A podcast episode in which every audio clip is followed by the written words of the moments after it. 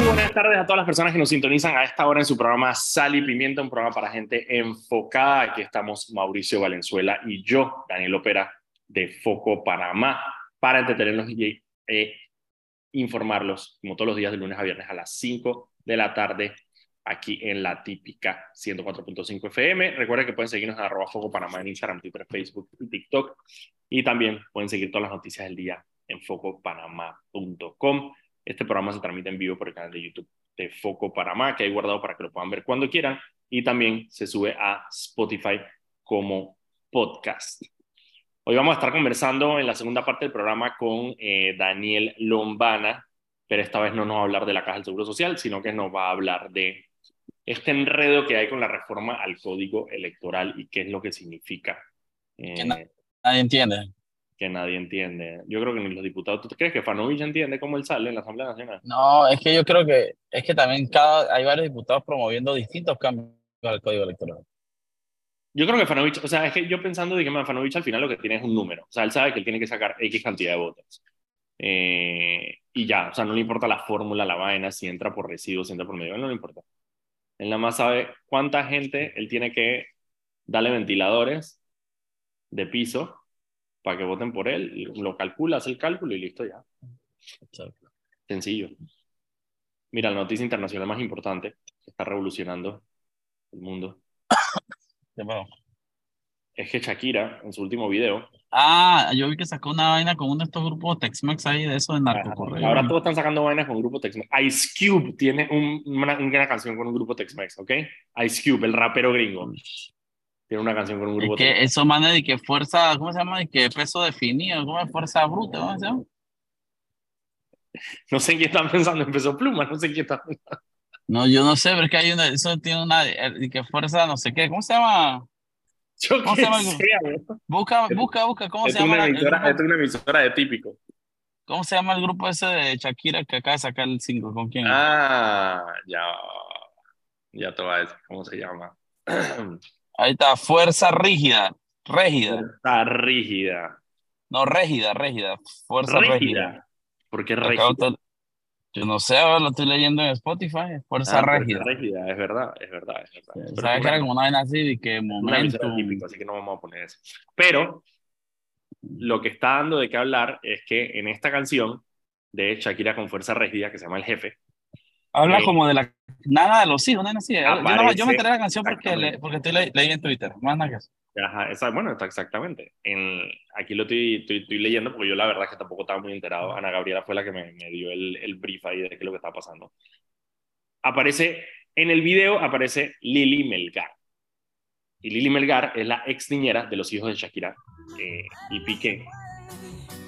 Ahí está, ajo. Tírala, tírala, tírala, tírala. Cachete, Dale, cachete, suéltala, bien. Cachete fanática de, de Shakira. Lo mismo de siempre, la misma rutina. Otro día de mierda. Otro día en la oficina.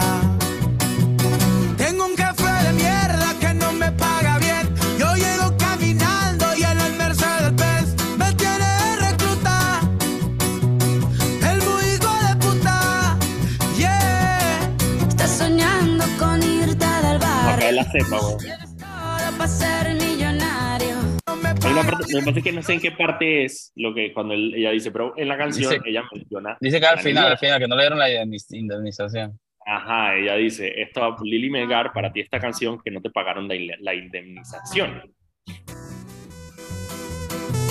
lo que dice... Para ti esta canción, Lili Melgar, para ti esta canción que no te pagaron la indemnización. Que dice. Cachete está, cachete está, mira, está afinado cachete hoy. Espérate. Entonces, ¿qué fue lo que pasó? Lo que pasó fue que aparentemente Lili Melgar, Melgar fue la que descubrió la, eh, la infidelidad de Shakira y, eh, eh, digo, de Piqué con Clara Chía. Entonces, por eso Piqué no le pagó su indemnización.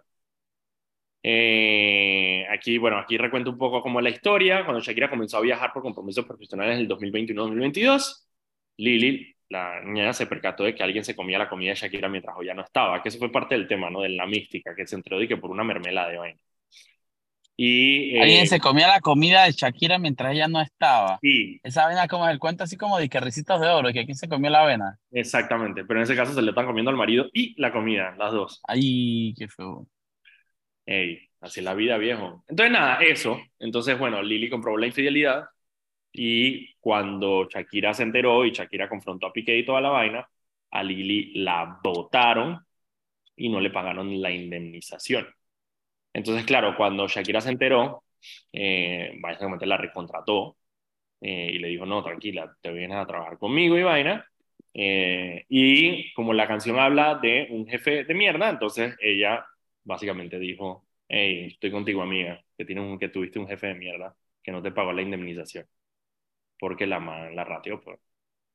Porque eso es, bueno, la man, el man tenía, tenía cómo apretar a Lili, porque la man lo echó al agua, pues. Así que nada, eso es lo más importante que está pasando a nivel internacional. Bueno, lo, lo primero más importante, lo segundo más importante de Mauricio es que, y ahorita... La man se comió los frutirrollos de, de Shakira. ¿Las número dos qué? ¿La, ¿Qué dijiste tú? Que la man se, la man se comió los frutirrollos de Shakira. No, era, aparentemente toda la vaina fue una mermelada. Fue que la man se comió Ah. una mermelada que solamente comía Shakira una vez, Que Piqué no comía, pues. Entonces cuando la man llegó y vio que la mermelada estaba mermada, la man dije, mmm, que algo raro. Y aparentemente así fue que se. Ey, Son las cosas más, son las cosas más pequeñas las que generan este tipo de vainas.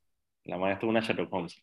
No, la, la otra, la otra vaina es lo de la, lo de la cárcel está en Venezuela, no sé si la viste.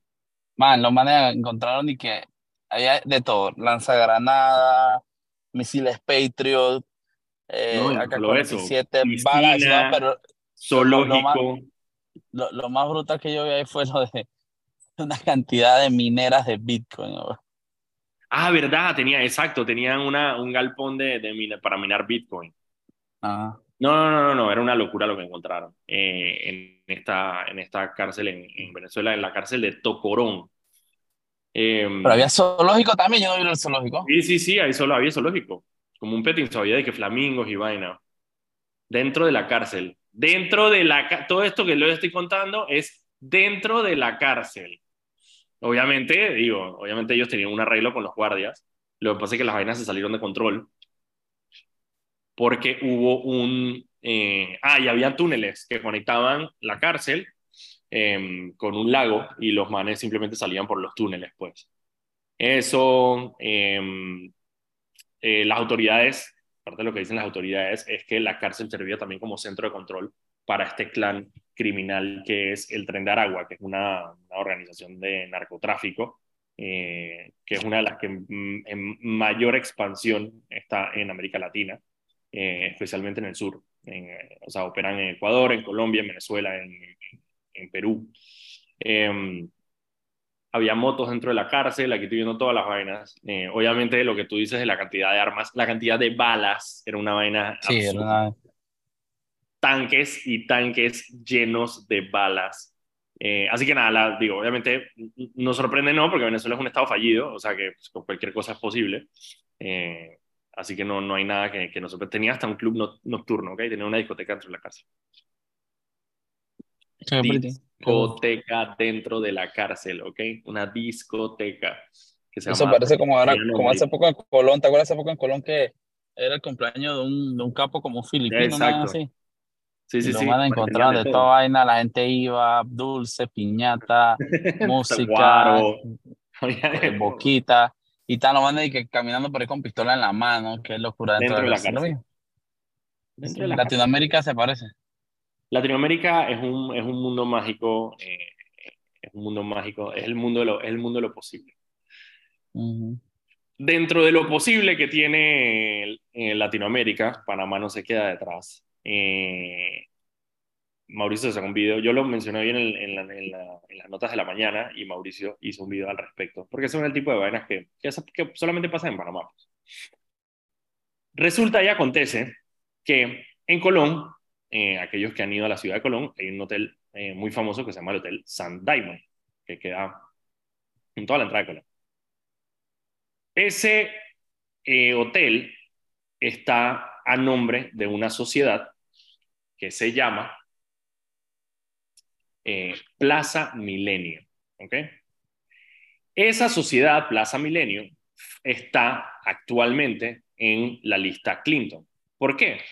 Porque Plaza Milenio, eh, los dueños son la familia Wackett. Y cuando la familia Wackett fue incluida en la lista Clinton en el 2016, incluyeron a muchas de sus sociedades para tratar de, obviamente, cerrarles el grifo.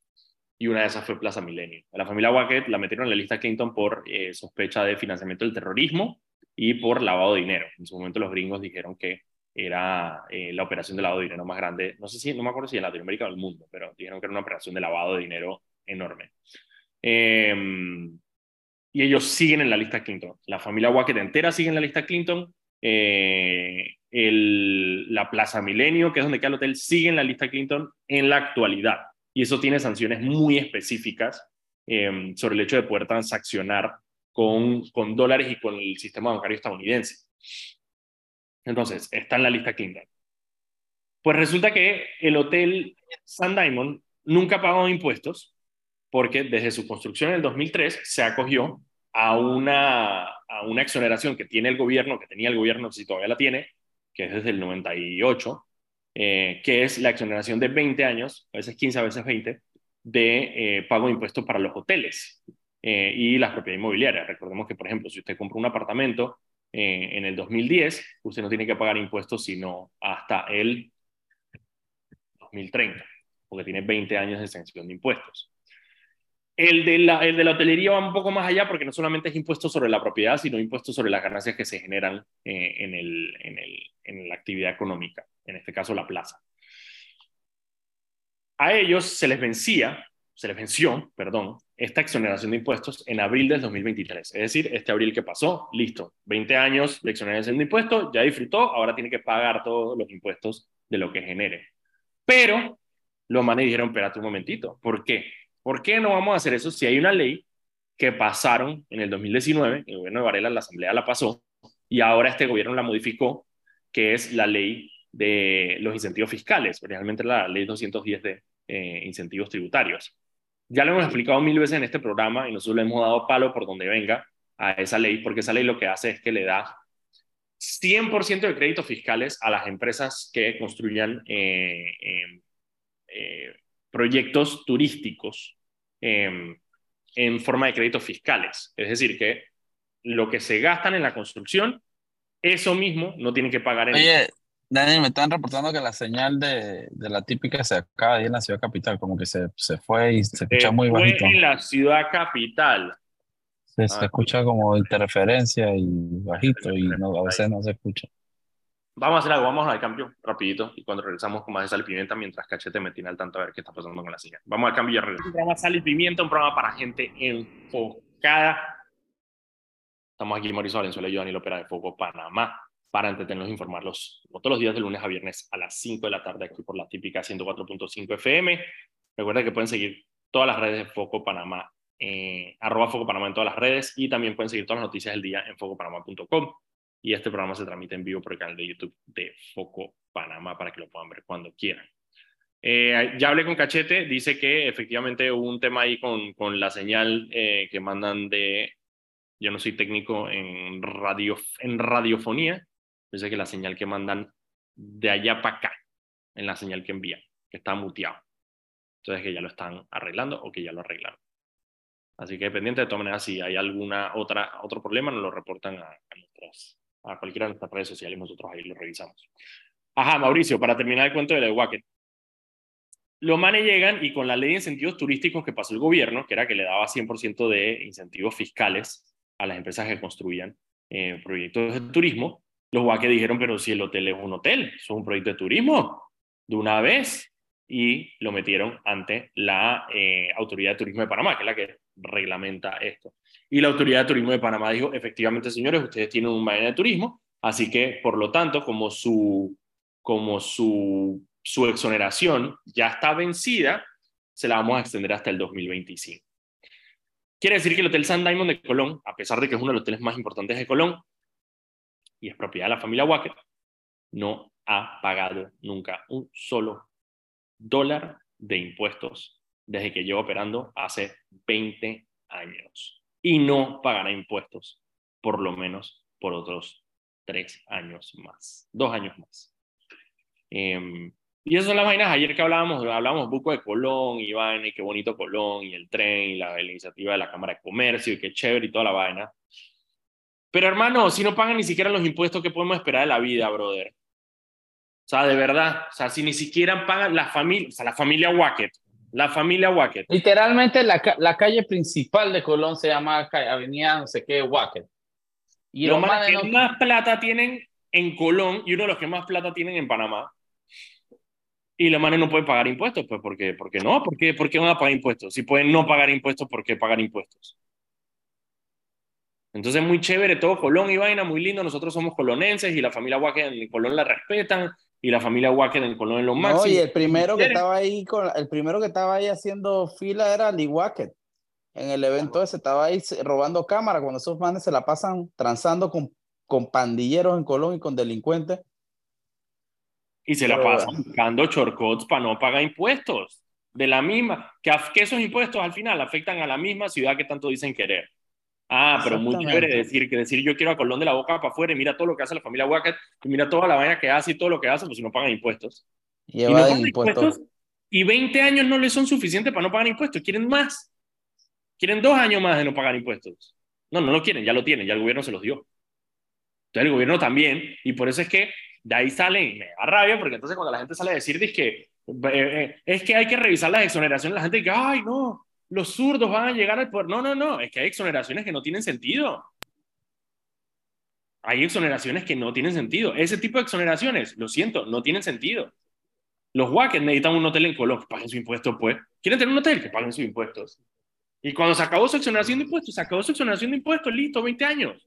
No, todavía quieren más. Quieren seguir sin pagar impuestos. Sobre la propiedad y sobre las ganancias que genera la propiedad. Entonces, ¿de qué nos sirve el Hotel San Diamond? Honestamente. Muy chévere y todo, toda la vaina, pero si no paga impuestos. No, esas son las vainas que a mí me dan rabia por eso, por eso, porque después entonces andan diciendo que, que, que, que, cuando dicen que vamos a revisar la exoneración, le dicen a los zurdos que la izquierda es mala. No, no, no. No, no, sí hay que revisar exoneración. Es definitivamente que hay que revisar exoneración. Porque ese tipo de vainas no tienen sentido. Nos congelamos, dice Cachete. Hay como problemitas técnicos hoy con la señal de Mercurio ah, retrógrado. Fue la típica, se fue la típica, se fue. La, esta no es la señal, papá, la señal. Ah, escribirle para ver. Apago el micrófono, pues. Vale.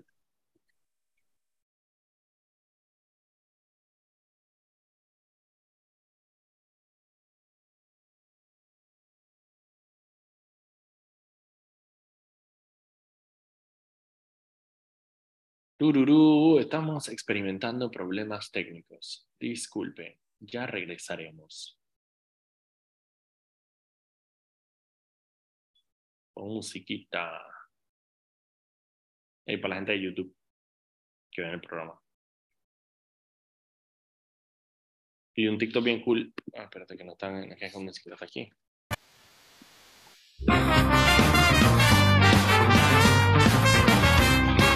Estamos full, estamos de vuelta al aire.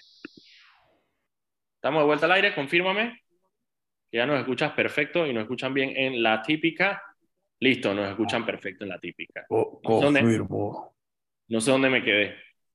En mi, mi, mi cabreo que tenía con, con, con los guaques del hecho que no pagan impuestos. No sé dónde, en qué parte me, en qué parte del cuento me quedé.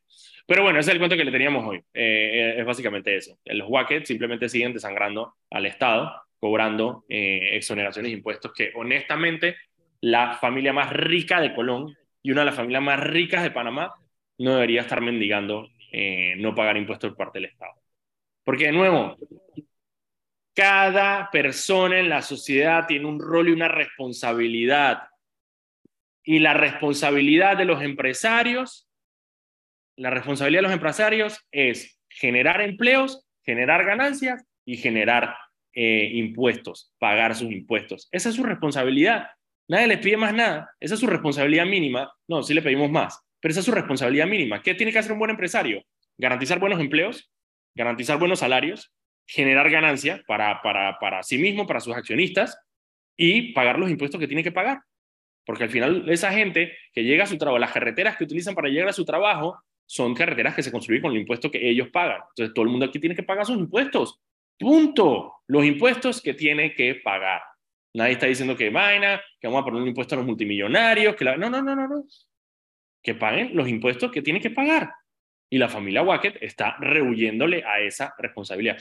¿Que hay otras familias que lo hacen? Claro que sí, seguramente. La evasión de impuestos en, en Panamá es altísima. Pero en este caso específico, en este caso específico, nos estamos enfocando a la familia Wackett porque, bueno, hay una resolución de, de la Autoridad de Turismo que lo que dice es, ellos se están acogiendo a una ley que originalmente no es para y también por el hecho de que son una bola de prendas los Wackett. Aquí los Wackett no sirven para un carajo. Ahí está Lito Wackett, son como te dije, transan con las pandillas. Lito Wackett es una prenda, cobra, contiene contratos con el Estado mientras está nombrado en el Estado. Los Wackett están en la lista Clinton por haber lavado dinero del narcotráfico, de grupos terroristas, etcétera. Entonces, eso, esa, esa vaina es una familia delincuencial que no venga con pendejadas. Aquí está idolatrando un poco de maleante. Ese es parte del problema aquí.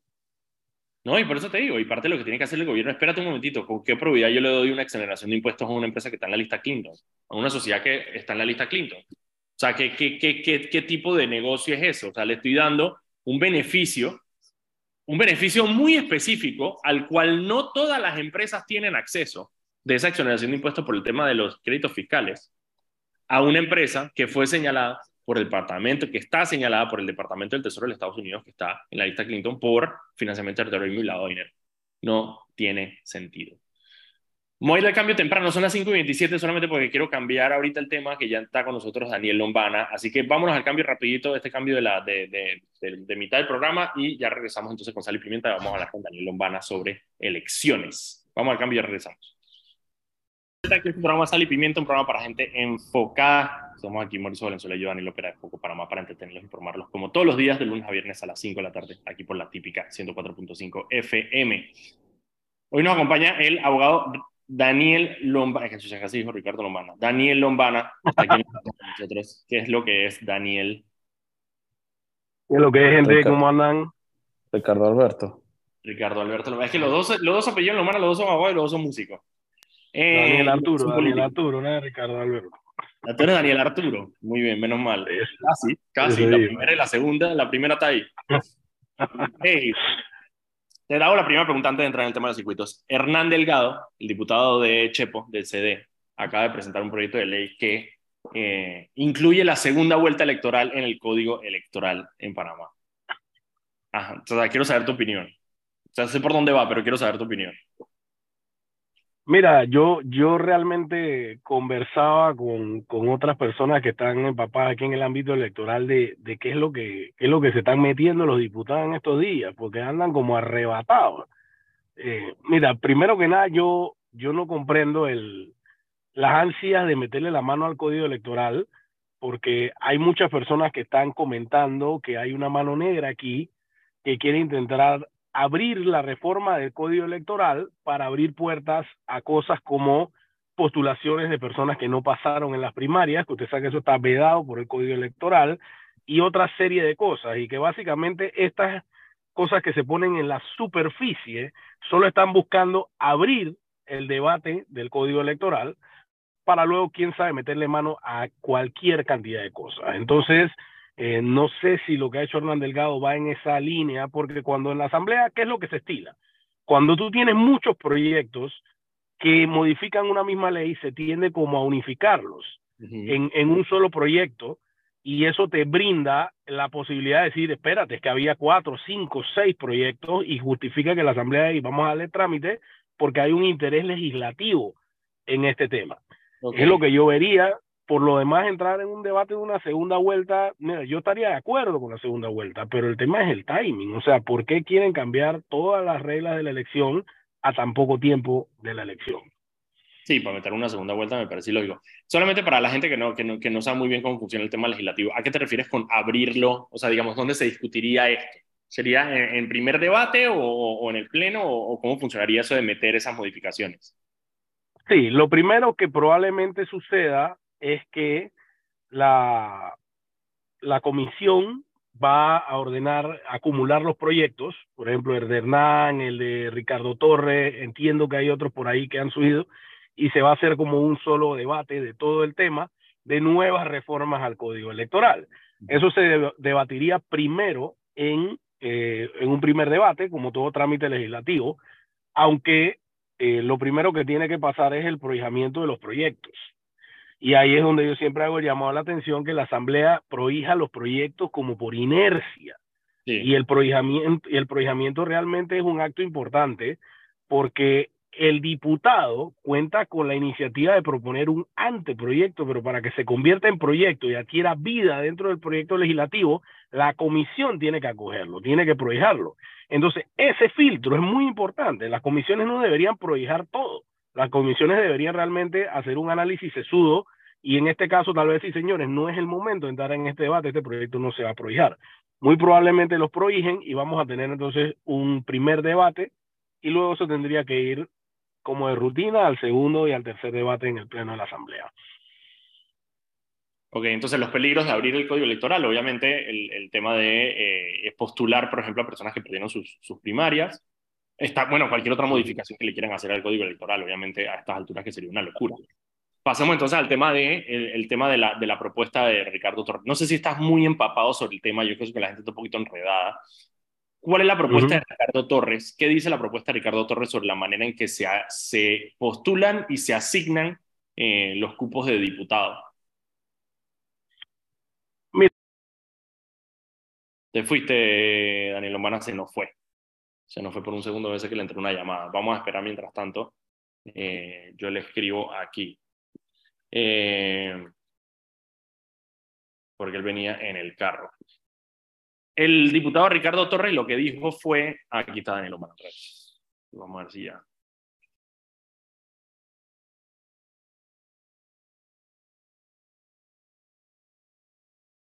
Ah, estamos aquí al aire con, ya, listo, está Daniel Lombana aquí de nuevo. ¿Qué sopa? Cuéntame. Sí, sí, sí.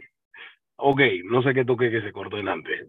Lo que te comentaba es que lo primero es que yo no sé si el mismo diputado proponente entiende lo que él propuso.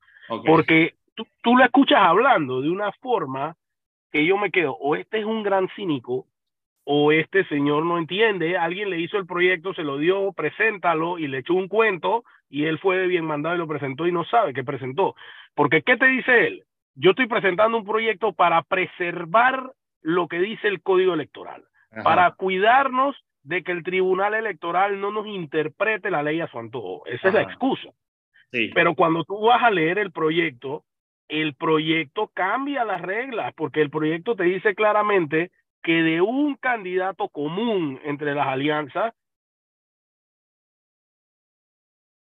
Te muteaste, te muteaste. Quedaste sin audio, Daniel. Ajá. Quedaste sin audio. Vamos a darle chance a Daniel ahí para que, para que hable. Aquí. Ya, ahora sí. Ajá. Ok, el proyecto claramente, o sea, es dramático. Tú pones el artículo como está, el artículo como lo proponen y se ve de un así que yo no sé por dónde realmente eh, él dice que esto está hecho para, para modificar o preservar las actuales reglas. Meter la posibilidad de dos diputados postulados eh, comunes compitiendo por el residuo, eso es, mira, prácticamente un, una movida criminal para todo partido pequeño, para todo candidato independiente en los circuitos plurinominales. Eso, Pero- eso pero él, dice, él, di- él en su sustentación dijo todo lo contrario, ¿no? Dijo que era para ayudar a los partidos pequeños a, a sacar más diputados. mira, históricamente, Sí. por lo menos en, lo- en los circuitos acá del área de la de Panamá Centro, que es- son los que más he tenido la oportunidad de revisar la estadística electoral, históricamente el PRD los, los ha barrido a punta Sí. de residuos. Sí. Entonces, y de hecho se les acabó el relajo cuando se reformó el código de que solamente van a poder obtener un diputado por residuo. Sí. Entonces, rea- realmente esto te está abriendo la puerta como a volver a un terreno bien espinoso en, en el cual es mentira que vas a beneficiar a, lo- a los candidatos independientes y a los partidos pequeños porque el PRD es el que va a jalar esos residuos. Entonces, prácticamente es una movida para asegurarse ganar ellos. Sí, para arrasar con la Asamblea Nacional. Yo siempre es eso, o sea, la- primero que la interpretación que nosotros tenemos en Panamá del residuo es una locura que nada tiene que ver con el método DONT, que es el método que usa el Tribunal Electoral, porque cuentan dos veces los votos para... Es una locura, además. Aquí terminan los partidos llevándose todo el residuo. Tienen, siempre- se llevan y- candidatos y se llevan, se llevan el eh, candidato electo y, y después también se llevan otro más por residuo. Es una locura.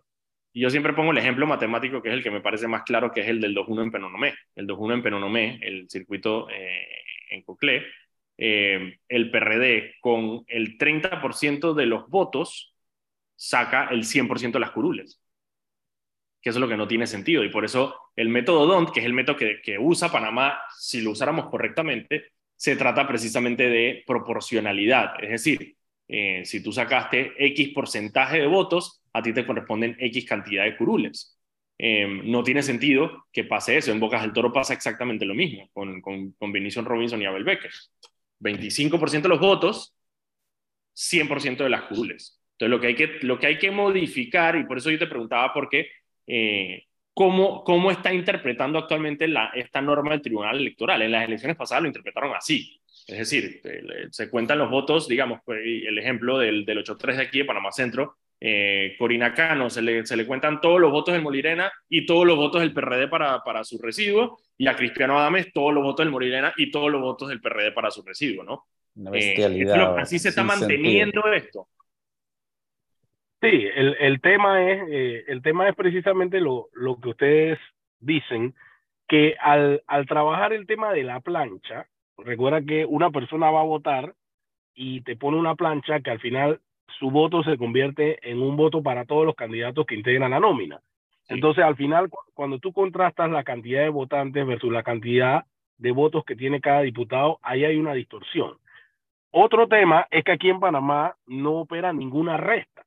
Por ejemplo, en, en Costa Rica o en otros países, cuando ya tú utilizas, u- ocupas una cantidad de votos para obtener un cociente, por así decirlo, esos votos ya se usaron. Esos votos Claro. se sacan de la elección y luego con lo que te queda, que ahí se le llama la cifra residual, eso es un residuo, lo que te quedó, entonces se ve si te alcanza o no te alcanza para un segundo espacio y conforme a las reglas de reparto, cómo te alca- alcanzaría.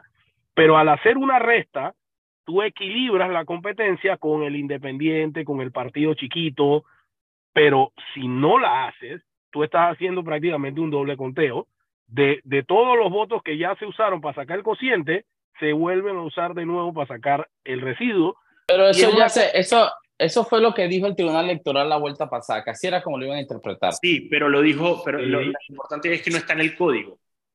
O sea, eso fue una interpretación del Tribunal Electoral y esa interpretación, que eso es parte de lo que yo entiendo el juego que hay ahora mismo de poder, es que esa interpretación puede cambiar. Y por eso Ricardo Torres, el diputado, en la justificación de su proyecto, decía, no podemos dejar que el Tribunal Electoral eh, legisle por medio de decretos. Es decir, que sean ellos los que tengan la interpretación de cómo se va a hacer esto, sino que lo vamos a poner en el código para que el Tribunal Electoral no lo pueda eh, interpretar a su manera, sino que lo vamos a poner aquí en blanco y negro y se acabó. Lo que yo no sé si me queda claro es si todo el PRD está de acuerdo con eso o no. Obviamente le, le favorece en los circuitos plurinominales. Pero, pero, por, pero, por ejemplo, yo escuché, yo, escuché a Raúl, yo escuché a Raúl Pineda despotricando contra eso, creo yo.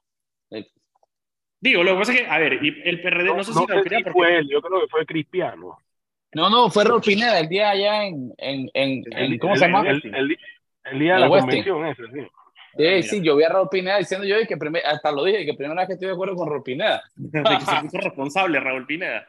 Sí, el man dije, ¿cómo van a hacer que contar los residuos de todos los partidos con? Es que, el- el- ok, les voy a contar más o menos lo que yo entiendo del, del- de, de- de por qué, de cómo sucede esto. Y lo puse en una nota hoy en, en Foco Panamá, eh, después de haber hablado con varios actores que estuvieron, que han estado en la mesa de partidos políticos.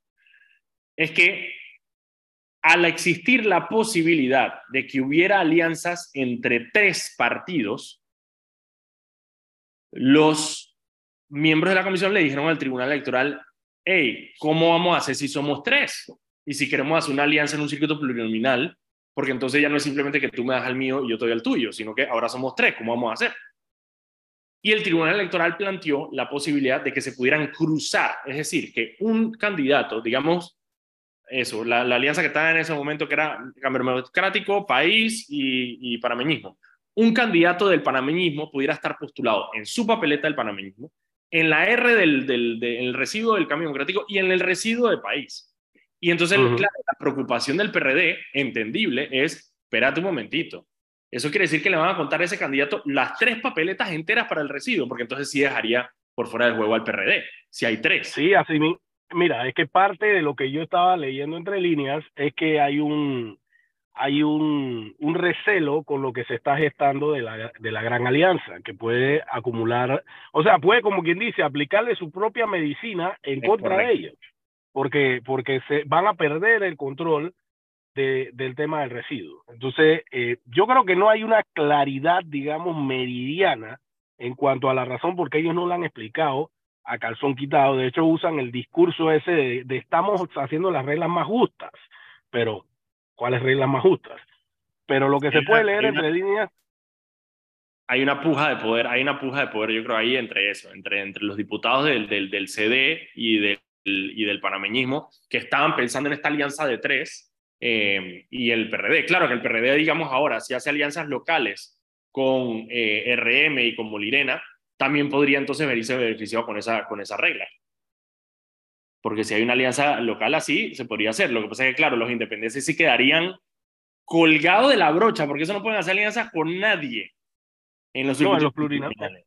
en los plurinominales, eh, o sea, de salida es, es criminal cómo quedó el código ya. O sea, lo que está ya es una cosa injusta, horrible, tiene incluso ya una demanda puesta en la Corte, eh, y yo creo que eso es, si la Corte no lo falla en constitucional, estaré en desacuerdo el resto de la existencia, porque lo que hay que saber en nuestra Corte es que son humanos y son decisiones humanas. Ellos pueden decir que es inconstitucional o que es constitucional, aunque no lo sea.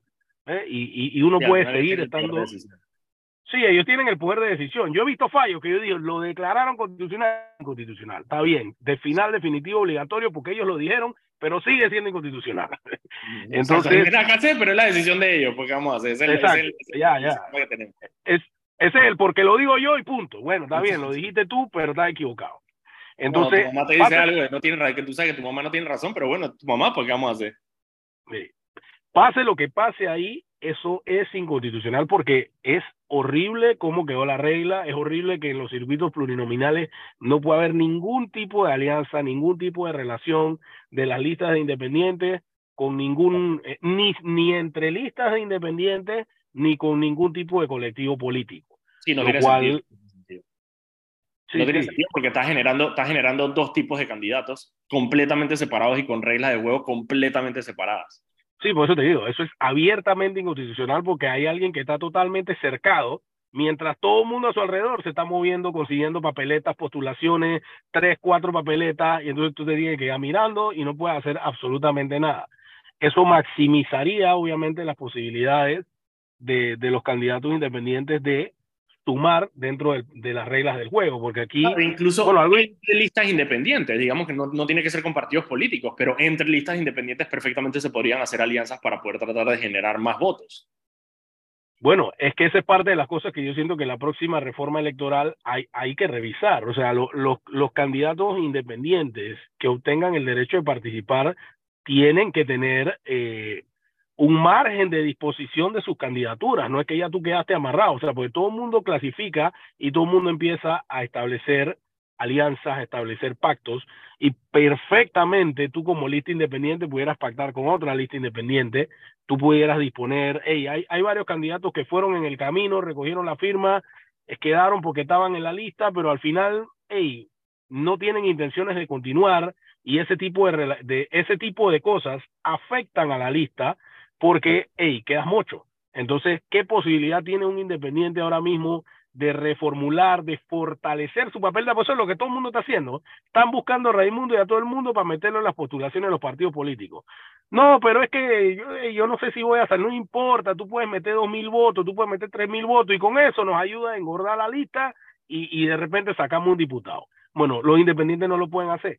Tú quedaste con alguien que te dice, hey, Daniel, muchas gracias por la invitación, pero yo llegué hasta aquí, ya yo qué vaya, ya no me veo en esto, y quedaste con un muerto en tu lista. Y no tienes ninguna posibilidad de hacer ningún tipo de pacto, ni- ningún tipo de, De cambio, lo alianza.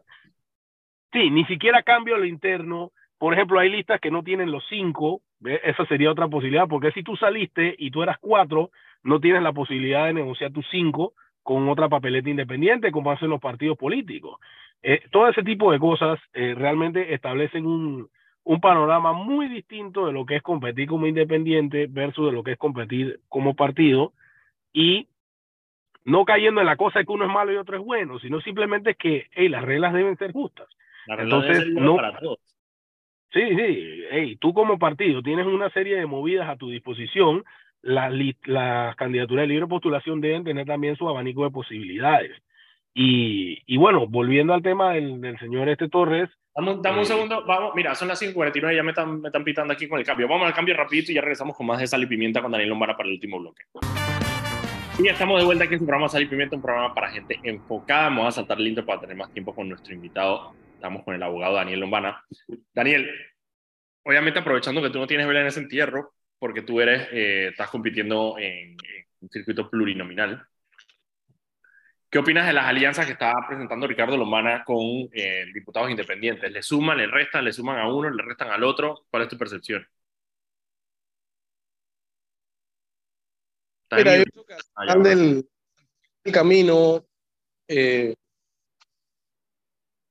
el independiente, eh, si lo analizamos así, estilo analista político, tú vas a percibir que eh, afiliarse a un partido no, no le suma. Realmente no le suma en tema de vistosidad, o sea, lo hemos visto con la candidatura a la alcaldía. Yo en redes he percibido más palo que más apoyo a eso. O sea, todo el mundo ha hecho la crítica de, "Ey, recogiste tu quintal de firmas, estás volando, vas bien como candidato independiente. O sea, ¿cuál es la necesidad? ¿Cuál es la necesidad realmente de involucrar, involucrarte en una estructura partidista? Porque tratando de ser lo más justo posibles. Los partidos tienen intereses electorales más allá de los mismos candidatos y un interés electoral básico es que el partido sobreviva a la elección. Porque recordemos que los partidos tienen que cumplir una cuota mínima de votos para poder mantenerse. Ahí está el caso del FAT, que en dos elecciones seguidas no ha llegado a la cuota mínima y desaparece como partido. Entonces, ese tema realmente ya, ya te desalinea. Te desalinea porque tú bateas a ese, para ese tipo de política que no es la política que hace un independiente. Entonces, yo realmente no, no lo veo como un Y la, matema- la para el matemática es candidato diferente independiente. porque las prioridades son diferentes. Claro, claro. Entonces, yo no lo veo como un plus para el candidato independiente. Sí lo veo como un plus para el partido. Estás ganando un candidato que sea, es más viable, ya caminó, ya tiene su estructura. Pero no si lo veo estamos hablando, y si estamos hablando, y si estamos hablando de un partido como otro camino, Chuchi, está ganando un candidato porque no tiene. Sí, las ganancias para el candidato independiente podrían ser, bueno, anular un competidor, porque si tú, si tú no le coges la postulación en un uninominal, bueno, digamos que te van a postular a alguien Claro. y compite contigo. Entonces, son el tipo de cosas que hay que, que poner sobre la balanza ahora mismo y, y que, bueno, incide un poco lo que conver- conversábamos antes. La- ahora mismo las opciones para moverte como independiente en el tablero electoral son tan limitadas que algunos sienten que esto los ayuda a salir y, bueno, simplemente lo ven de forma Sí, electoral. o sea, esto me ayuda, vamos a. Yo lo que no entiendo, y aparte, Sí. entiendo Sí, la parte- Ajá, dale. Digo pero tú tienes casos también de gente, por decirte algo, como Ernesto Cedeño, que no consigue ni 500 firmas y de la nada ya está en la papeleta porque al- al- al- alisa partidos políticos. Que ahí también hay, un, hay, hay una desventaja, diría yo, que eso, tú tienes, tú tienes gente y, y, y, y, se- y se puede medir justamente porque muchos candidatos trataron de independientes, no consiguieron un carajo de firmas y ahora están postulados al lado de gente que se zampó 10 mil firmas, ¿me entiendes? Eso es bien foco. Bueno, yo al final del camino yo creo que eso, eso habla, habla más en forma negativa de la selección que hizo el partido que del mismo candidato. El candidato está, eh, digamos, Completamente. está agarrando, Agarrando el se está aprovechando, ¿no? Pero yo, si yo fuera seleccionado de un partido, hey, yo, yo lo primero que voy a decir, este man ni siquiera, ni siquiera hizo el trabajo. O sea, no fue que llegó al mínimo y no estaba quedando y el man estaba en la pelea y bueno, lo ayudamos, no, el man tiró la toalla como a menos de 300 firmas. Entonces, yo de salida, como digo, ese es un man que va a salir a caminar. Ese man es un man que va a salir a hacer lo que hay que hacer para ganar. Pues, y probablemente en la campaña te salga con el mismo cuento. sí, sí que dijo él que no se supiera. Sí, yo lo- Que esto era duro, que, que esto no estaba hecho para los independientes, que caminar te encontrabas Como con mucho todo- clientelismo. todos. Todo eso ya se sabía. Sí, sí, como para todos. O sea, fue Sí. igual para todos. Para todos los independientes fue la misma vaina. Que había que caminar, sí. Que había que, Sí. que, que manejar plata, sí. Que había que conseguir activistas, sí. O sea, eso fue la realidad para todo el mundo y ahí están los espacios. A mí lo que me Eso es hace lo que pasa, eso es lo que pasa cuando la gente piensa que la vida real es Twitter. Eh, que Que tú nada más por hablar, y- que tú nada más por hablar y que no tienes que caminar. No, no, no, eso es caminata, caminata y caminata. A mí lo que me hace ruido ahí es parte del discurso, por ejemplo, de Ricardo Lombana de decir, cuando él dice, no, lo que pasa es que yo en apoyo a los independientes, apoyo a los independientes, pero parte de lo que estás haciendo, por ejemplo, con una figura como Ernesto Cedeño, es, es mermarle la posibilidad a los independientes que sí buscaron sus firmas de salir, eh, porque, como dice Daniel Lombana, a ti te beneficia, obviamente, tener un candidato que no tienes o te beneficia tener un discurso que no tienes así no te vaya a sumar un solo voto, pero lo estás haciendo en detrimento de los que compitieron con Ernesto Cedeño, eh, bueno, con Daniel Lombana que está aquí, y que en efecto sí sacaron sus firmas. Entonces ahora Ernesto Cedeño, las 300 firmas o los 500 votos que puede tener Ernesto Cedeño podían haber ido para un diputado independiente y ahora van a ir para un partido que es otro camino Panamá. final, al final también es un tema de dividir, porque, o sea, si hay algo cierto es que es, tú le divides el voto a los independientes, no va a salir ni, ni Cedeño, ni el de acá, o sea, todo el mundo la tiene más complicada. Así que yo creo que el acuerdo debió más ser a través de unificar figuras y no tanto a través de, qué sé yo, de hey, yo voy con lo mío porque yo estaba primero, entonces yo, yo no quiero que tú vayas, ese tipo de posturas que tal vez tienen más que ver con, con el, el tamaño de cómo se ve el candidato, más que la conveniencia del Ah, yo, tengo, yo, yo tengo que decir que, que un. Tengo que resaltar un, un tweet que tiró Poppy ayer, creo antes de ayer, que fue épico Poppy Varela, que no Ah, es santo de mi devoción en lo absoluto, pero le dijo a Lombana en su cara a Ricardo Alberto y que Fren, cerremos las iglesias, ya que aquí parece que nada más el que se une contigo de una vez se le perdonan todos sus pecados y es canonizado. Man, qué, qué, qué Había-. Cabrera, Cabrera se lo dijo hoy a Lomar en la entrevista que le hizo, eh, le dijo básicamente eso, que, que va- o sea, de, de manera muy elegante, porque Cabrera no es, de, no es de, de confrontar mucho, pero básicamente le dijo, que entonces Ricardo Lombana es el que va a decidir aquí en Panamá quién es el que es corrupto y quién no. Eh, ¿Qué dijo? Yo no, yo no escucho eso. No, yo sí lo escuché porque es aquí en la típica, es de, de nuestra casa, de nuestra emisora, entonces yo sí lo escucho y lo aguanto. Ey, son las Sí, la pero. Cabrera, Cabrera Vamos a cerrar el programa por ahí. Muchísimas gracias, Hey. Daniel. Te invitamos Gracias por la cuando, invitación. cuando- cuando haya algún otro análisis electoral que no entendamos y que sabemos que tú te manejas con más claridad en esos temas, así que te invitamos. Muchísimas gracias. Nosotros nos vemos mañana viernes aquí en Sal y Pimienta a las 5 de la tarde por La Típica. Hasta luego.